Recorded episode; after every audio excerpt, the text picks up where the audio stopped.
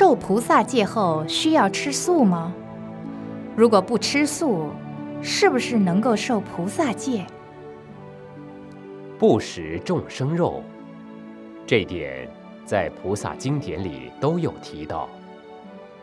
在佛陀时代，有一位菩萨曾问佛陀说：“佛陀呀，我从初出家修行声闻成佛教，一直到成罗汉，都是吃五净肉。所谓五净肉，就是我不亲手杀，我也不叫人杀，人家不是为我而杀，我没有听到杀，我也没有见到杀。信徒拿什么？”我就吃什么，可是现在修大成，回小向大，一定要吃素，是什么道理？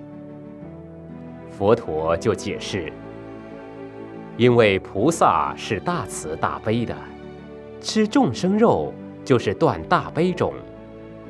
既然修学菩萨要有慈悲心，我们怎么可以吃肉呢？